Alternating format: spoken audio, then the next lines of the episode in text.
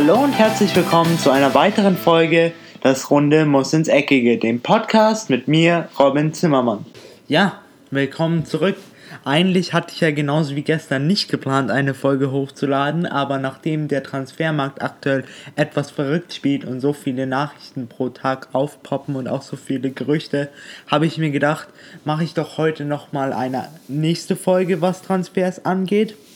Aber diesmal geht es nicht um Transfers, die schon offiziell bestätigt wurden, sondern es geht um einen Transfer, von dem mir heute ein guter Freund von mir, der Kontakte zum FC Arsenal hat, ähm, etwas erzählt hat.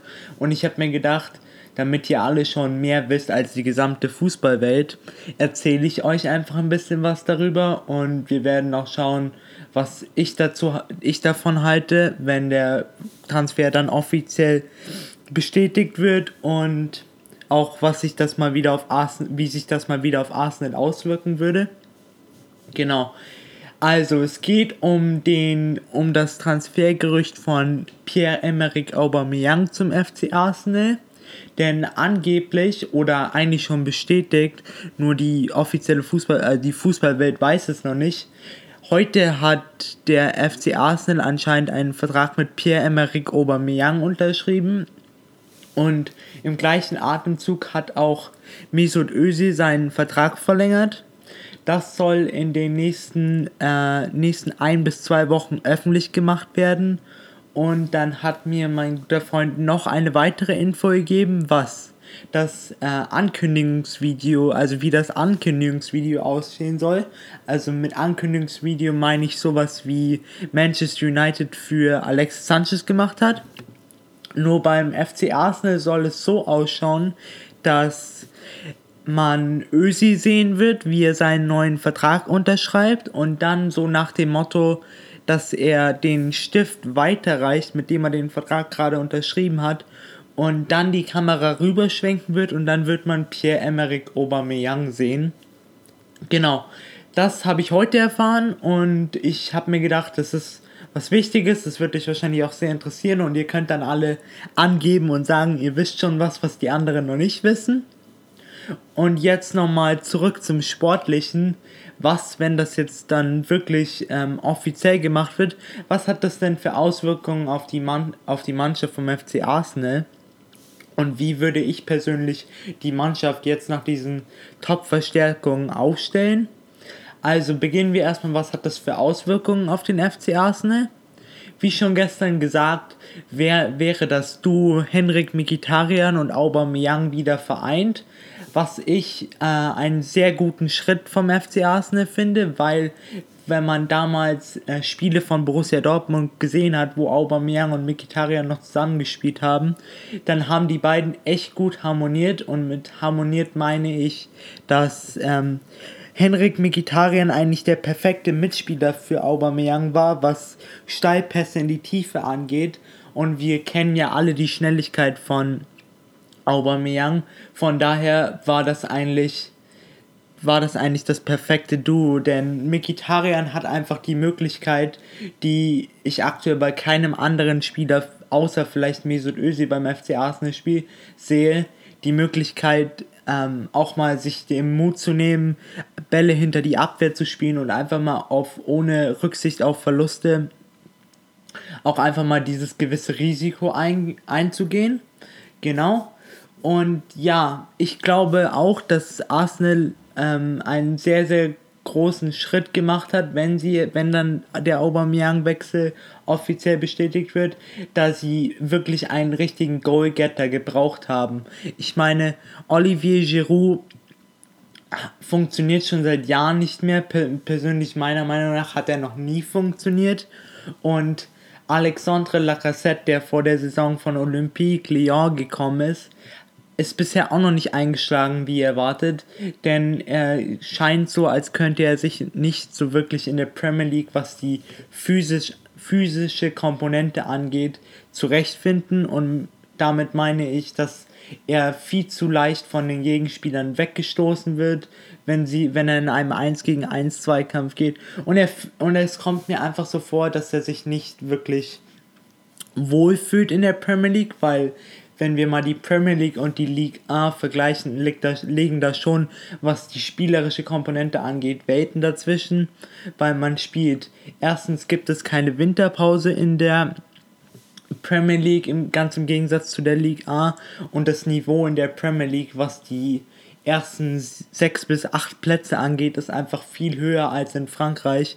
Denn als Lacassette noch in Frankreich gespielt hat, gab es nur oder gibt es jetzt eigentlich auch nur drei wirklich gute, gute Vereine und das sind der Paris Saint-Germain, Monaco und Lyon, obwohl es bei Lyon, nachdem sie in der letzten Transferphase Coco Tolisso und Alexandre Lacassette abgeben mussten, auch nicht mehr so gut läuft.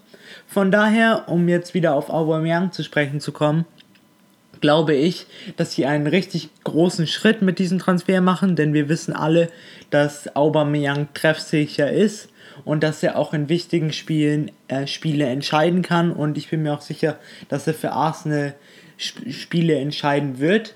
Vielleicht nicht so wie in den großen Zeiten von äh, von zum Beispiel Thierry Henry, aber ich glaube, es ist ein richtiger Schritt in die richtige Richtung. Und ich bin mir sicher, dass der FC Arsenal viel Freunde an Aubameyang haben wird und auch und ich bin mir sicher, dass auch die Arsenal-Fans sich sehr darüber freuen werden, dass ihr Number One Assistgeber Mesut Özil jetzt nochmal verlängert, obwohl die Zeichen ja eigentlich schon auf Abschied standen, denn er hat genauso wie Alexis Sanchez, der jetzt endlich seinen Wechsel forcieren konnte, mit einem Wechsel geliebäugelt. Doch anscheinend bleibt er jetzt den Gunners treu, was den Gunners auch sehr weiterhelfen wird, denn er ist genauso wie Mikitarian einer der Spieler, der auch mal vielleicht jetzt nicht so viel in der letzten Zeit, aber der auch einfach die Möglichkeiten hat, die Bälle hinter die Abwehr zu spielen und jedoch auch selber torgefährlich zu sein. Genau, das war's jetzt soweit zu den News. Und jetzt möchte ich euch noch kurz erzählen zum Abschluss, wie ich jetzt Arsenal spielen lassen würde. Also ich würde auf alle Fälle wahrscheinlich ein 4-2-3-1 spielen lassen.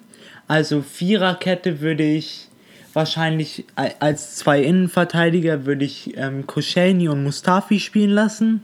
Außen sehe ich da kleine Probleme, was ähm, die Linksverteidigerposition angeht. Rechtsverteidigerposition ist für mich nach wie vor gesetzt, weil er ist für mich, auch wenn das in dieser Saison nicht so wirklich zeigt, einer der besten Rechtsverteidiger der ganzen Liga und die Rede ist von Hector Bellerin. Bei der Linksverteidigerposition sehe ich da so kleine Probleme, obwohl sie sich ja vor der Saison Seat Kolasinac geholt haben, finde ich nicht, dass er aktuell das zeigt, was er zeigen könnte. Von daher würde ich da Arsenal empfehlen, auch nochmal im Sommer vielleicht drüber nachzudenken, ob man da nochmal auf dieser Position aktiv wird.